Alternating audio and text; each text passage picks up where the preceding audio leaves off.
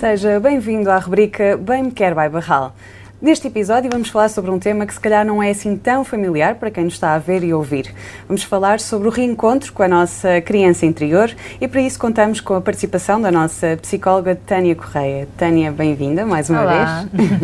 Olha, podemos começar por falar sobre como é que surge este reencontro, não é? E de que forma é que ele está tão ah, impactado na, naquilo que são as nossas vivências da infância, não é? E naquilo que nos magoou ah, eventualmente nessa altura. Sim, este tema, como dizias ao início, nem sempre é, é assim tão esperado que se vá abordar, porque ainda há muito desconhecimento em relação a ele e é um tema que só é trabalhado praticamente mesmo por psicólogos, não é? quem tem a competência para mexer nessas feridas e, e andar aqui sem desregular a pessoa. Mas ainda assim, se nós pensarmos, é um tema super expectável de, de estar aqui, porque nós temos este grande apoio da Barral, não é? E a Barral tem exatamente esta visão, que é ter estas javinhas que vão desde o bebê até à parte da mulher nas suas várias fases de vida, até à família. Portanto, encaixa perfeitamente nisto que nós procuramos trazer aqui, aqui ao público. Efetivamente, a infância tem um grande impacto na forma como nós vamos ver a vida e o mundo ao longo do tempo. Ahm, para muitas pessoas é mais confortável acreditar que não, que há ali um corte e que a minha infância está guardada e hoje em dia isso está tudo já arquivado e eu sou outra pessoa e não tem nada a ver. Isto está longe de ser verdade. A infância continua em nós, com, como em tantos aspectos básicos. Por exemplo, se nós, quando éramos pequeninos, usávamos ah, sapatos apertados durante imenso tempo, nós hoje, os nossos pés vão ter o reflexo disso. A infância, a nível psicológico, é da mesma forma que funciona. A forma como nós aprendemos a olhar para nós, para os nossos comportamentos, a forma como nós aprendemos a olhar para os outros e também para o que esperamos ou não do mundo, vem tudo desta fase assim mais precoce da nossa vida. E também há aquelas frases que ouvíamos tanto na nossa infância, não é? Que depois parece que nos perseguem ali a dada altura, não é? Sim, é, essas frases, no fundo a infância é uma espécie de auricular que nós temos aqui e que está sempre ligado e aquilo que nós experienciamos vão transformar, vai condicionar a forma como vivemos as emoções, vai condicionar os nossos pensamentos, que é essa voz que fica aqui sempre a dizer coisas durante o dia, que eu às vezes posso ouvir mais alto, outras vezes nem tanto, depende dos temas e já, já entramos aí fundo, e vai condicionar a forma como eu acho, porque os nossos comportamentos são a- a- é uma cadeia e é o resultado final dessa cadeia. Portanto, eu sinto qualquer coisa, eu penso, eu vou ter determinada reação. Se eu não conhecer a minha história, se eu não conhecer esses pensamentos que existem em mim, que vêm de algumas frases dessas, eu não consigo perceber porque é que eu acho desta maneira. Estou completamente desconectada de mim. Como dizes, há muitos hum, pensamentos aqui que vêm do que nos foram passando, ou por frases ou indiretamente. Mas vamos pegar aqui em alguns clássicos, é? nestas frases que todos, ou quase todos, acredito que quem nos está a ouvir vai se e ver, vai identificar-se muito. Por exemplo, o Ah, queres que te dê motivos para chorar? Aquela frase, não é? Que nós começávamos a querer chorar e chegava alguém e dizia: Queres que eu te dê motivos para chorar? Que era quase convidar, de, queres ter uma palmada ou queres ter aqui algum tipo de punição, que assim já tens um argumento válido. O que é que isso leva? Isso leva a que hoje em dia muitos de nós vamos ter dificuldade em perceber quando é que é, em expressar, como dizias, e quando é que é válido. Porque eu, eu, eu às vezes estou nas sessões e as pessoas estão quase a chorar e depois estão a travar-se e quando eu pergunto isto, olha, dá para perceber que há aqui alguma coisa a travar, o que é que é? E as pessoas dizem depois abertamente, é porque isto não é motivo. Eu vou chorar por causa disso, ou eu estou a queixar-me por causa disto, isto não é motivo suficiente. E vem de onde esta crença de que não é motivo Que há suficiente? motivos mais suficientes do que outros, não é? Exatamente, vem disto, de tu estavas a chorar porque perdeste aquela pedra que encontraste no parque, isso não é motivo. Ser especial, uma coisa ser especial para ti não é motivo. Não é motivo, não é motivo. Então, a dada altura, o nosso leque de motivos ficou muito, muito reduzido, que é só uma perda enorme de, de alguém, quase que só essas situações é que, excepcionalmente, nós podemos expressar alguma coisa. De resto, não é válido. E enquanto nós não encontramos algo à nossa volta que justifique, repara a contenção emocional brutal que a generalidade das pessoas depois vive, porque nada, nada é motivo. Outra frase também que ouvimos e que depois há aqui o auricular também que fica, que fica ligada a, dizer-nos é ah, se fizeres isso já não gosto de ti. Muitos de nós vivemos com medo enorme de perder o amor dos outros, mas mesmo um, amor, um, um medo muito grande de perder este amor. Porque sem querer, ainda que, que os nossos pais até nos pudessem dizer: Olha, o amor que eu sinto por ti é incondicional, isto dava-nos a visão oposta, porque se eu faço algo que me leva a perder o amor, este amor tem condições, que é eu cumprir. E o, o cumprir pode ser, por exemplo, várias pessoas que eu acompanho, uh, quais foram os momentos que os pais lhes retiraram esse amor? Elas quiseram seguir uma carreira diferente do que eles tinham em mente. Elas iniciaram uma relação com alguém que era diferente porque ou não era do, do género que os pais aprovavam, não tinha a profissão que os pais queriam e então aqui lá existe a tal perda do amor. Portanto, nós ao aprendermos que esse amor é condicional, tem condições, na interação com os outros podemos depois ter esta dificuldade e até ser um pouco mais passivos, que é eu tenho que ter cuidado, se eu fizer isto, vais deixar de gostar de mim. E se eu disser aquilo, vais deixar de gostar de mim. e vivemos muito nesta contenção que vai impactar depois para o resto da, da vida. Uh, outras frases também muito conhecidas no Olha, se caís ainda levas a seguir. E essa é. É um clássico. é um clássico, sim, infelizmente. Um, portanto, o que é que acontece? A criança magoou-se. Ela está num momento que precisa de mais acolhimento do que nunca, porque assustou-se ou magoou-se efetivamente. E é nessa fase que ela precisa tanto de acolhimento que nós estamos a negar-lhe isso. E mais do que isso, estamos também a passar-lhe a mensagem de que a punição está acima do amor.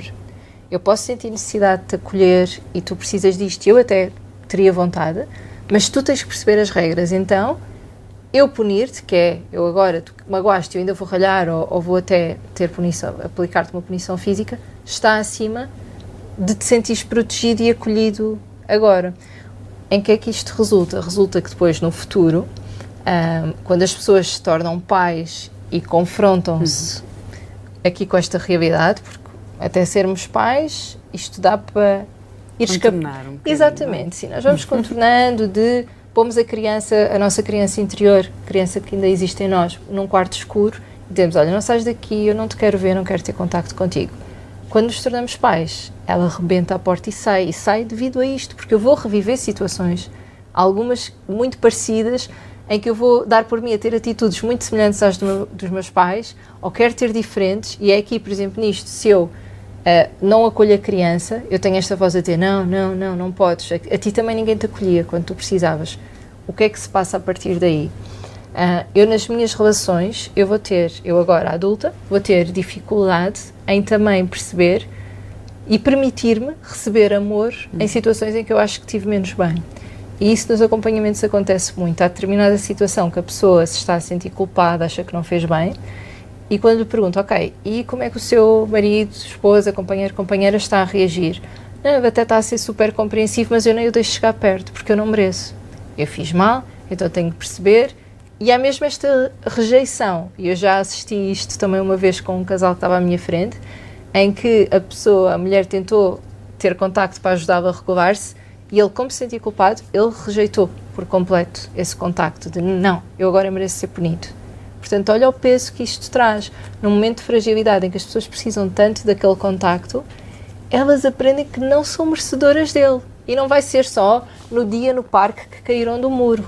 Isto vai ser muito mais prolongado e muito mais profundo. Vai ser uhum. ao longo da vida, exatamente, vai perpetuar-se ao longo, ao longo da vida, sempre que elas precisam de algum acolhimento, se sentirem que são culpadas, elas não conseguem ter nada para as apoiar. Portanto, uhum. é o tal auricular que fica a dizer: não, tu não mereces, tu não mereces. Uh, existem ainda outras frases, por exemplo. O já passou, por exemplo, uhum, não é? Sim. Que inibe aqui um bocadinho, a, ou melhor, que funciona aqui como quase um barómetro de limite de emoções. Até quanto tempo é que podes chorar? Ou, não é? Sim, sim, o já passou. É mesmo nesta ótica de, pronto, uh, como dizias, até aqui é aceitável. A partir daqui, vá, eu acho que já chega.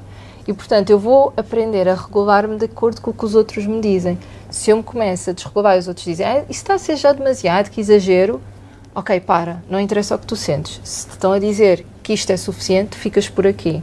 O que é que isto também leva? Quando eu estou na interação depois com as crianças, e já falámos disto com os meus filhos, eu vou também querer pôr-lhes um limite constante naquilo que eles sentem, porque a mim também puseram. Isto é muito inconsciente, não é? Ninguém está a claro. dizer, ah, eu faço questão de magoar os meus filhos como me magoaram a mim. Não, é completamente inconsciente. Mas há um certo nível de sofrimento onde eles entram que eu também não pude entrar. E então eu tenho que acabar com aquilo rapidamente, quase em modo de desespero de, por favor, para com isso que eu não consigo, não consigo, aguentar. sim, não consigo uhum. aguentar esse nível de, de dor que estás. Um, e também o, ai que feia a fazer birra, que também ouvimos.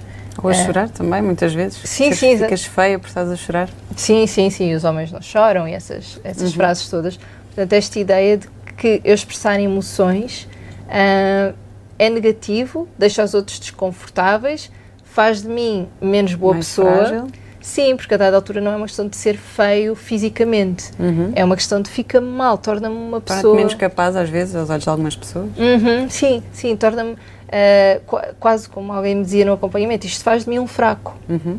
E a pessoa acreditava piamente nisto. Portanto, esta noção de que estou a pôr-me numa posição que não é boa, em que eu sou frágil, em que uh, até me estou quase a pôr a jeito de perder o amor dos outros, porque mais uma vez eles não estão a adorar isto que se está a passar aqui e, portanto, o que é que estas pessoas ficam prós em fazer o quê? Contenção.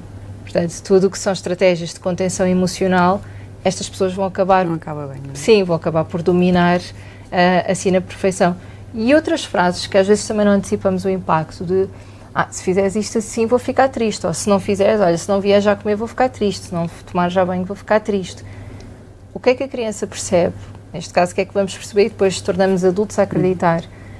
Que a gestão das emoções dos outros é uma responsabilidade nossa. Uh, aquilo que o outro sente depende exclusivamente de mim. Eu faço isto, uau, ele ficou feliz. Eu faço aquilo, ele ficou triste. O que é que temos no futuro? Adultos que estão sempre com. Dependentes, não é? Dessa é, validação. Também. Dessa validação e, e muito à procura de gerir o mundo interno dos outros que é completamente impossível. Sim, Sim, é carregar. Além Sim. de eu ter que gerir as minhas emoções, eu de repente ainda acho que sou responsável por gerir estas emoções de ai, ficaste triste, espera, então deve ser porque eu fiz alguma coisa. O que é que eu fiz? E as pessoas às vezes vêm para as sessões, mesmo com esta questão, ai, meu marido anda triste, certeza, o que é que eu posso ter feito? Ou anda zangado, ou anda mais calado, o que é que posso, eu, eu, o que é que eu posso ter feito? E quando pomos isto nesta perspectiva de porque é que tem que ser, vamos supor a Jéssica, uhum Uh, e depois vamos bater à infância. Começamos, ok, como é que era lá atrás? E, bater, e vamos sempre parar aqui, que é porque me responsabilizavam por isso. Então eu acredito agora que se alguém está menos bem, a responsabilidade é minha, quer enquanto causa, quer ser eu que rapidamente também tenho que ir resolver. Agora, vamos imaginar isto, uma pessoa que tem contacto com não sei quantas. Então anda a gerir o mundo interno da mãe, anda a gerir o mundo interno dos filhos, o, do, do companheiro ou da companheira, do pai.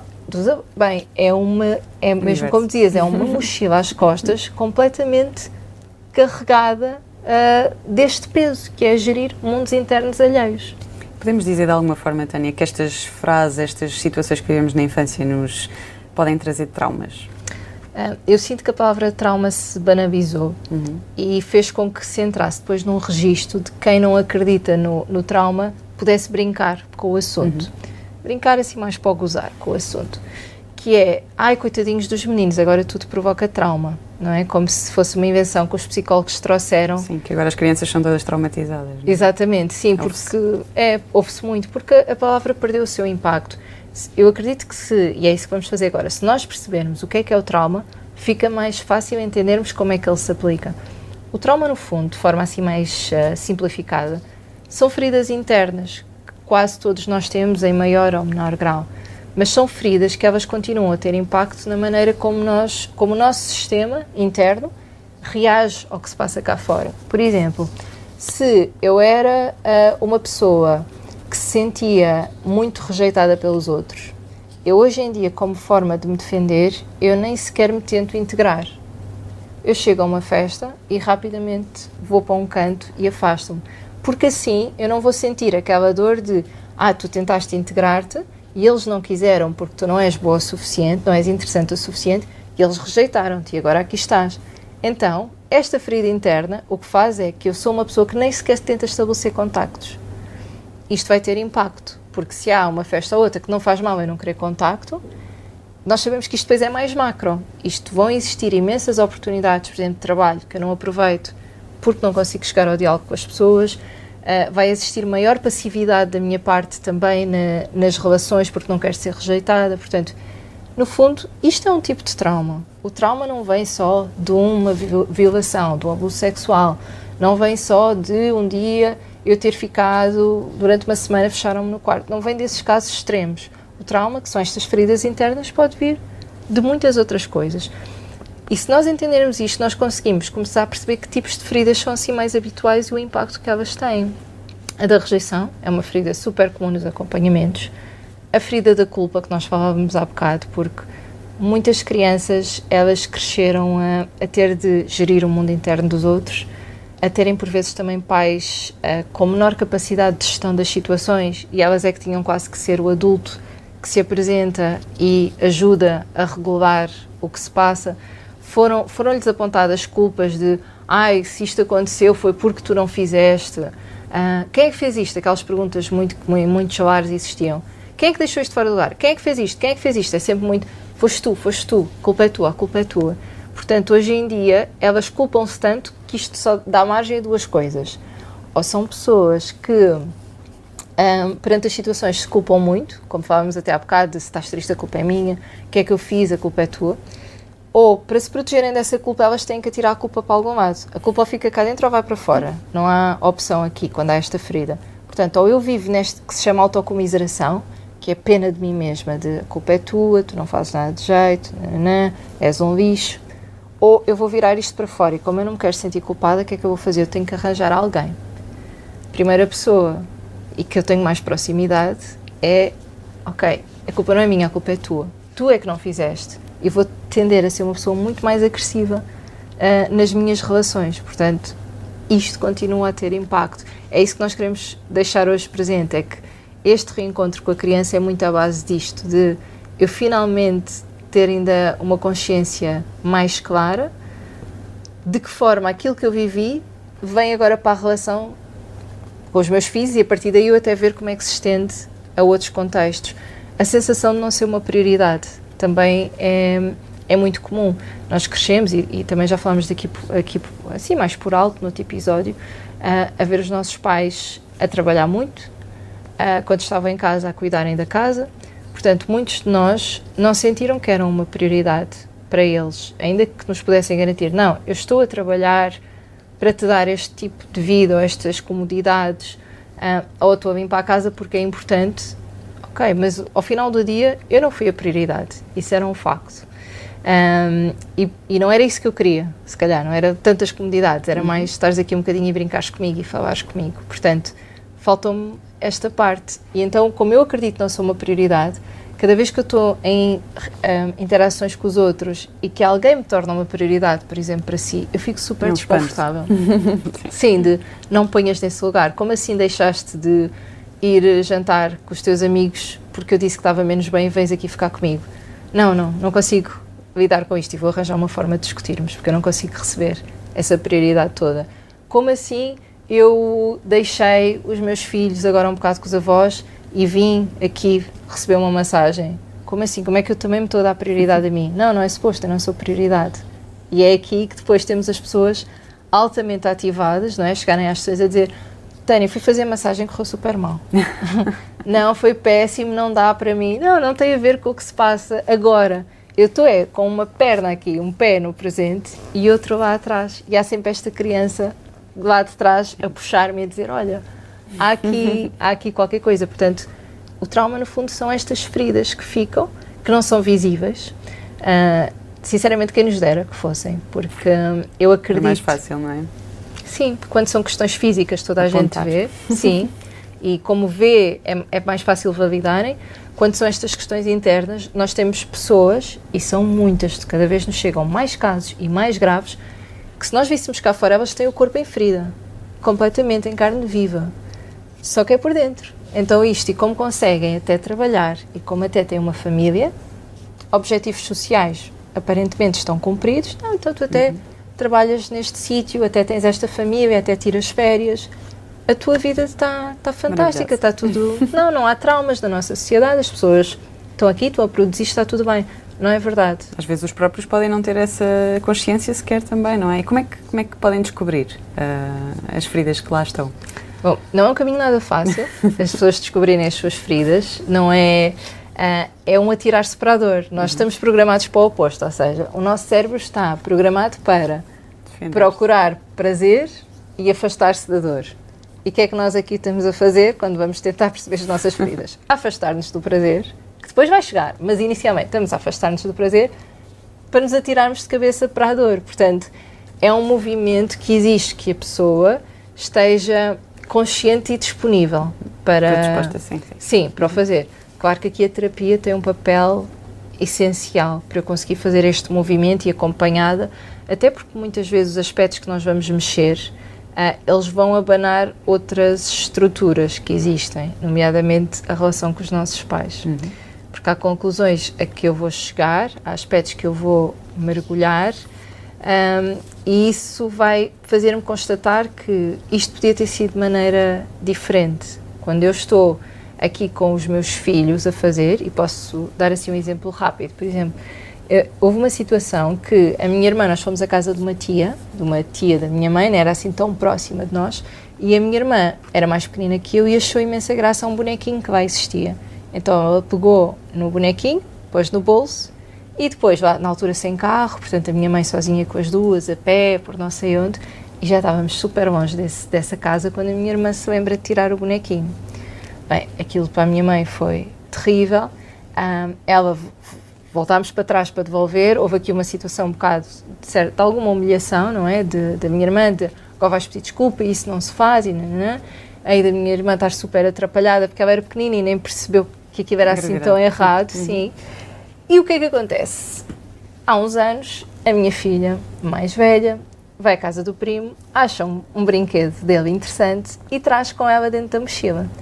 Quando eu chego a casa, vejo aquilo. E rapidamente é este o transporte que eu, que eu uhum. falo. Rapidamente eu fui transportada para aquela situação de e agora, quem é que tu vais ser nesta situação? Vais ser eh, a tua mãe, vais pegar na tua filha e vais agora rapidamente levá-la e vais dizer uh, à frente da tua irmã, não, vais pedir desculpa a ti, não se faz isto, um, e és uma ladra e não se rouba coisas, ou vais ter uma postura diferente. E repara, é duro mexer aqui, é duro assumir isto, uhum. é duro perceber que podia ter sido diferente, por um lado, e depois a generalidade dos pais que chega aqui, que já é um caminho super longo, vai bater aqui no outro muro, que é, ok, queres fazer diferente, mas como é que se faz? É que aqui tu tens um modelo, se quiseres, fechas os olhos, vais em piloto automático, deixas-te ir. É fazeres igual. Mas e fazer diferente? Como é que se faz, exatamente? O que é que tu dizes? Como é que geres? É muito interessante, mas vá, faz. e aqui fica difícil, porque não há um modelo e os pais sentem-se atirados mesmo para mar alto, de olha, agora nada e encontra a terra, vá, até já. Uhum. É difícil, é muito intenso, é assustador. E naquele momento uh, foi esse trabalho, no fundo, que eu fiz com a minha filha e que isto respondendo o que é que nós, como é que nós podemos chegar aqui, de pensar o que é que eu gostaria de ter recebido naquele momento. Eu, a minha irmã, mesmo eu que assisti, para mim também magoou-me ver a minha irmã ser tratada daquela forma. O que é que eu posso fazer diferente? O que é que eu precisava? Então, lembrar-me o que é que a minha irmã precisava ajudou-me. Olha, Letícia, vamos então. Isto aconteceu, ok? Falámos sobre a situação calmamente. Ela ficou em choque porque nunca imaginou que fosse tão grave. Portanto, o trabalho quase que foi ao contrário. Foi-lhe dizer: calma, também não é assim tão grave. portanto, vê como as crianças às vezes até estão, por, por não terem consciência, quando a ganham, até estão no outro extremo, que é perceberem quão grave foi. Portanto, mesmo se eu pôr qualquer culpa, ela percebeu e ficou muito embaraçada. Eu, não, não tem problema. E olha, vamos devolver e como é que vamos fazer esse momento? E juntas criámos um plano de como é que ia ser, de forma a que ela se sentisse também confortável. E isso fez toda a diferença para ela, para a nossa relação. Portanto, estes aspectos que nós vamos aqui quebrando padrões, fazendo diferente, os nossos filhos saem a ganhar, mas nós também ganhamos muito, porque há quase, naquele momento, quase que eu podia ter com a Tânia pequenina lá de trás e com a minha irmã pequenina lá de trás e ser aquele adulto que estava com elas a dizer: olhem, ah, a vossa mãe geriu o melhor que conseguiu, era o que lhe ensinaram também e o que fizeram com ela. Mas eu agora estou aqui e eu posso fazer isto diferente, diferente, com vocês. Temos esta oportunidade e a partir daqui eu vou estar aqui com vocês. Não vai ter de continuar a ser da mesma maneira. E há certos padrões até mais intensos de que esta voz do isto acaba aqui é transformadora, porque são tantas gerações. Ainda há tempos eu vi um vídeo que era uma fotografia que dizia: Esta pessoa uh, batia nesta. Então eram várias fotografias ainda muito a preto e branco, uh, até amareladas. Esta batia nesta. Esta então, como lhe batiam, batia nesta. Uhum. E tinha esta sequência até chegar a uma fotografia a cores, que era da pessoa que estava a fazer o vídeo, e a seguir tinha a da filha a dizer: Esta decidiu fazer diferente. E, já, e só vai tratar esta com amor. Isto acaba aqui. E é muito esta mensagem. Isto pode acabar aqui ninguém nos vai agradecer uh, lá para trás, ou seja, dos nossos, uhum.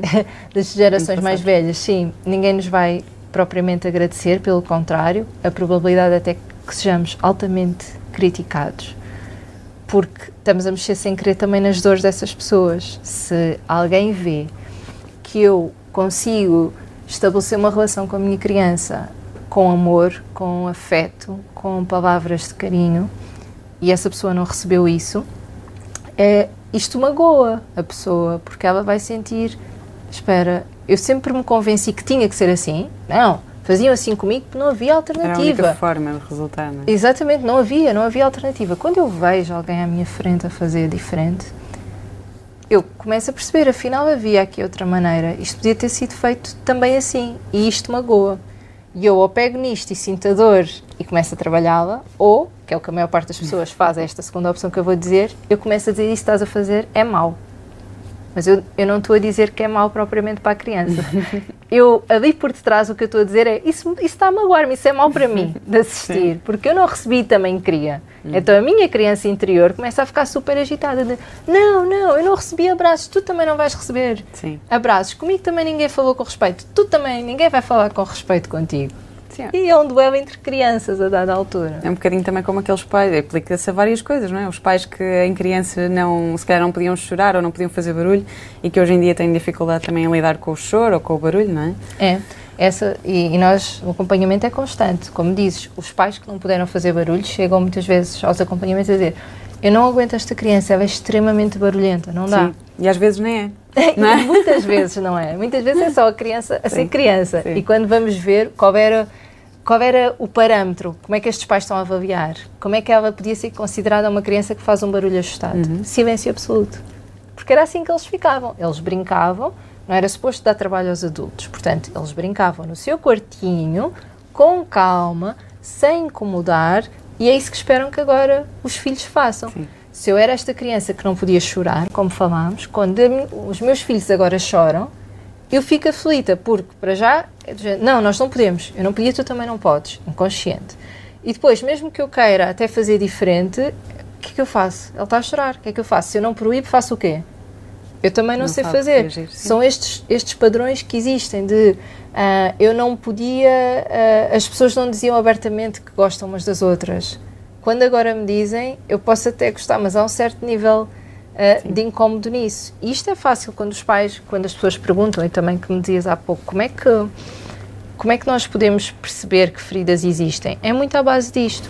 Se nós pensarmos qual é o comportamento dos nossos filhos, os comportamentos que mais nos incomodam, se pararmos assim uns segundos, e convido quem nos está aqui a acompanhar, para uns segundos, até pode parar a gravação para fazer o exercício. Quais são os comportamentos que mais incomodam, aqueles que vos levam do 0 aos 100 num instante, ficam mesmo irritados. Se depois forem ver a vossa lista, vocês vão ver, pensem um bocadinho como é que os vossos pais reagiam nesses momentos. Vocês podiam ter esses comportamentos ou não podiam? E às vezes as pessoas dizem, não, mas eu nem tinha. Por exemplo, ah, a minha criança está sempre a dizer que não. E pergunto, então, e os vossos pais, como é Eu nem sequer dizia que não, eu fazia tudo. Ok, mas isso já era o problema. Porquê que era uma criança que nunca dizia que não? Será isto assim tão normal? Uma criança nunca tem vontade de dizer que não, está sempre acessível, não tem necessidades, basicamente, não tem uhum, emoções, vontades. não tem necessidades, sim. Está sempre uh, aqui em sintonia com o adulto. Não, não isso, isso não existe. Portanto, o facto de não se dizer que não já era um sinal de que alguma coisa existia. Claro que socialmente não foi um problema, porque dava jeito. E como dava uhum, jeito, sim. muitos dos problemas que existem passam assim uh, despercebidos porque dão jeito ao adulto. Então isto passa, mas que havia, havia. E claro que eu agora não vou conseguir, vou sentir, esta criança é respondona.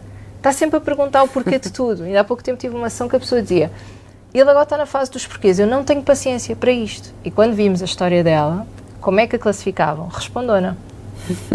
Portanto, o que é que a criança estava a fazer diferente do que ela fez?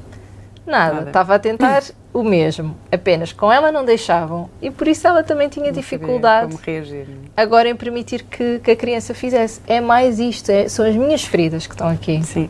Tânia, como dizias, estas feridas geralmente vêm da relação com os pais, não é? Como é que depois em adultos ah, se pode lidar com, com essas constatações? É muito duro, não é? Porque depois eu, to- eu vou, mesmo quando as pessoas saem da sessão, estão a vir num ambiente protegido e é de género, mas eu vou almoçar com a minha mãe. Eu acabei de perceber Exato. isto aqui e a seguir vou almoçar com ela. Como é, que, como é que isto se gera? É difícil, mas é importante ganharmos esta consciência de que os nossos pais também têm as suas histórias. E se nós A bagagem deles também? Exatamente, e se nós fôssemos mergulhar lá, nós iríamos também entender muitos dos seus comportamentos. E se mergulhássemos aí, íamos ver coisas dos nossos avós e bisavós Uhum. e a tal sequência que temos estado aqui a falar. Portanto, há um trabalho de aceitação que precisa de ser, de ser feito. De aceitação de esta é a minha história, é o que é, não é aceitar de, de estarmos a pôr floreados, de só me fez bem, hashtag gratidão, graças a isso hoje sou mais forte. Não, não temos que entrar por essa via, podemos assumir a dor, mas ainda assim aceitar, de, foi isto, foi isto que eles me tinham para dar. Agora, há todo o tipo de casos, não é? Não quero aqui generalizar. Há casos em que os pais são tóxicos. E é importante também, e isso faz na terapia, nós percebermos quando al- algumas vezes são aspectos que os meus pais fizeram e agora até estão a tentar mudar ou até estão mais contidos em como o fazem. Há outros aspectos em que aquilo que me magoou, os meus pais continuam a aplicar isso diariamente. Em que me diziam que eu era burra, que não fazia nada de jeito eu vou almoçar com eles e tenho um almoço inteiro ouvir de nem o guardanapo sabe ajeitar, não escolheste bem a comida, tu também nunca escolhes nada bem. Não sei o quê. Ah, põe-te de direita, toda torta a comer. Adultos. Estou a falar de interação entre adultos. Sim. tá? Eh, Não parece? não parece, mas é. E isto continua. Portanto, ah, aqui nós podemos estar perante uma relação que não me faz bem. E precisamos de parar com, este, com esta ideia social, esta crença de que, ah, mas são teus pais. Não, tu um tens. desconto. Sim, sim, são teus pais. Dos pais nós temos que aceitar tudo. Mãe é mãe, não é verdade? O amor ah, entre pais e filhos precisa de ser visto como outro am- amor qualquer, neste sentido. Tem dif- muitas diferenças, mas neste sentido de ele precisa de ser construído como outro amor qualquer. Ele tem que ter o respeito de base como outro amor qualquer. Portanto, quando isso não existe, os pais não podem ficar escudados apenas na ideia de que eu sou teu pai, eu sou tua mãe, isto é o suficiente para tu teres que gostar de mim. Mesmo quando nós recebemos os nossos filhos em bebés, estiveste dentro de mim, agora tens que te adaptar a mim e gostar. Não, eu tenho que cativar os meus filhos, eu tenho que construir esta relação com eles. E aqui lamento, mas não vai ser de forma equilibrada, porque nós somos a parte madura da relação. Portanto, nós vamos ter que o fazer numa percentagem bem superior àquela que os nossos filhos fazem e não os podemos estar a responsabilizar por isso de oh, ele nem construiu propriamente uma relação comigo. Não, eu é que tenho que esse trabalho de construir esta relação e não propriamente estar à espera que alguém que ainda nem tem o cérebro bem desenvolvido o venha fazer. É responsabilidade minha, É do, do, do adulto. Portanto, há este desconstruir de peso de eu não tenho que amar os meus pais se eles também não fazem por ser amados por mim. Eu não preciso de, de carregar isso. E a partir daí, há uma aceitação da minha história, em alguns casos. Eu percebo que consigo manter a relação, às vezes tenho que criar um bocadinho mais de limites, não é? É curioso que falamos tanto dos limites para as crianças, não é? De tens que pôr limites, mas depois na relação com os pais, de filhos para pais, já não tem de haver limites. Não, também tem de haver. Posso precisar de criar limites, ou noutros casos que são mesmo mais tóxicos, sobretudo, sobretudo quando temos pais que são narcisistas, que tudo gira muito à volta deles e querem quase que os filhos os sirvam, aí pode ser necessário um afastamento. E isto também tem que ser falado e, e, e validado. Validade, não é? E o que é Sim. que pode ser feito em relação à, à nossa criança interior? Nós precisamos de nos conectar com ela. Nós precisamos de abrir a tal porta que falávamos ao início e dizer: olha, vem, sai e eu estou aqui. Não é só dizer. Exatamente isso. Não é só dizer podes existir, tu aí ao fundo, eu aqui, brinca, eu fico na sala. Não. É mais como tu dizias, é dar esta mão, é eu conectar-me com ela, é eu perguntar-lhe: olha, o que é que te faltou? Vamos mergulhar aí. O, que é que tu precisaste e não tiveste? Ahm, onde é que, o que é que te magoa? e eu prometer, a partir de agora eu vou estar aqui contigo. E nós, através, por exemplo, da meditação guiada, é super interessante que nós conseguimos criar mentalmente essa imagem da pessoa a ligar-se mesmo à criança e, e, o nosso cérebro não distingue o que são emoções de factos, não, não distingue muito bem. Portanto, se nós gerarmos emoções, ele vai sentir aquilo como um facto. Então, a pessoa passa a sentir-se mesmo conectada à sua criança interior. Isto é só trabalho para psicólogos, está bem? Deixa-me só fazer este parênteses, porque... Mas também é importante fazer essa ressalva, não é? Sim, sim, desculpa, mas é, é urgente fazer isto, porque tem existido muita gente a aventurar-se neste campo e eu cada vez, eu e a equipa cada vez recebemos mais pessoas no acompanhamento a dizer que consultaram uhum. um coach qualquer da vida, que se lembrou de entrar por aqui e depois não sabe com o que é que está a lidar. Então a pessoa fica completamente desregulada, porque entra nas feridas e fica lá. Portanto, isso não pode acontecer também. Isto é um trabalho para psicólogos, para psicólogos que vocês vejam que estão inscritos na ordem, que, que são mesmo psicólogos e a partir daí fazemos este, este trabalho de ligação à criança, de curar, mexer nestas feridas e eu começar a escolher, quer seguir o padrão ou não quer. Eu tenho essa hipótese agora e, a, Kátia, é maravilhoso quando as pessoas conseguem finalmente dar aquilo que ficou por receber. Quando elas sentem que estão a ser o adulto que lhes faltou, isso muda completamente a perspectiva que têm de si, a forma como estão no mundo. Elas estão conectadas, elas andam com a sua criança como se fosse todos os dias ao lado, dizer isto magoa-te. Ok, ficamos, não ficamos, dá para gerir, olha, eu estou aqui contigo, nunca mais vais estar sozinha, nunca mais vou permitir que te rejeitem, uh, nunca mais vou permitir que te digam coisas que não são justas em relação a ti. Tu, a partir daqui tens direitos e eu estou aqui para assegurar que isto não te falta que diferença isto teria feito, já viste, para tantas uhum. pessoas, para tantas histórias, se alguém entrasse lá por casa e finalmente viesse ter connosco e nos dissesse isso, de a partir de agora estou aqui, eu não vou deixar mais que estes adultos aqui na escola, onde for que te façam isto, eu estou uhum. contigo e vou validar tudo o que tu sentes e vou amar-te e vou abraçar-te e vou estar sempre, sempre, sempre aqui por perto. Fazia toda a diferença. E isto toca até aqui, cruza-se com um tema que nós vamos ter aqui a oportunidade de falar, até que é que se aproxima, não é? Que é a entrada para a creche-escola ou o regresso à creche-escola.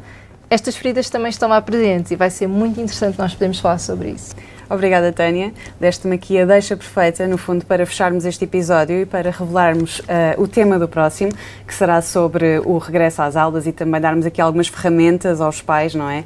Um momento que também levanta aqui muitas emoções à flor da pele para pais e filhos. Por isso, já sabe, não perca.